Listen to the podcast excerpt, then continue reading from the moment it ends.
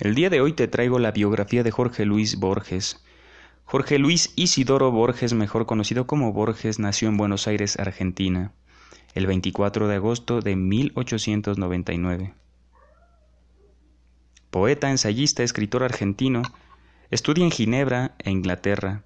Vive en España desde 1919 hasta su regreso a Argentina en 1921. Colabora en revistas literarias francesas y españolas donde publica ensayos y manifiestos. De regreso a Argentina participa con Macedonio Fernández en la fundación de las revistas Prisma y Prosa y firma el primer manifiesto ultraísta. En 1923 publica su primer libro de poemas, Fervor de Buenos Aires, y en 1935 Historia Universal de la Infamia compuesto por la serie de relatos breves, formato que utilizaría en sus publicaciones posteriores. Durante los años 30 su fama crece en Argentina y publica diversas obras en colaboración de Bioy Casares.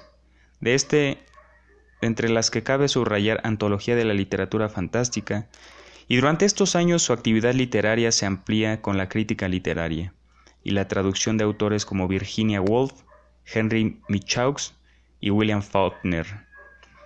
Es un bibliotecario en Buenos Aires de 1937 a 1945, conferenciante y profesor de literatura inglesa en la Universidad de Buenos Aires, presidente de la Sociedad Argentina de Escritores, miembro de la Academia de Argentina.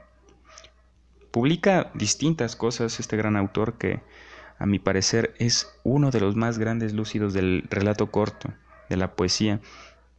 Como siempre, voltear a ver a alguna obra de este autor es como... Es una paleta incansable de ideas, es una paleta incansable de la descripción de la vida, de indagar en los sabores, de los detalles minuciosos que éste nos detalla.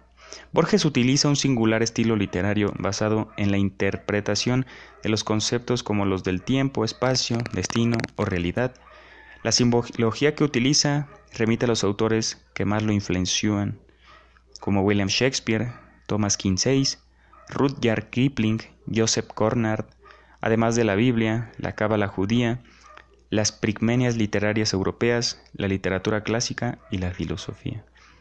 Este autor nos dejó una nominación al premio Nobel que nunca pudo obtener, pero pues lo importante y lo más interesante es que lo tuvieron en cuenta. Espero que te haya gustado y te mando un gran abrazo. Chao.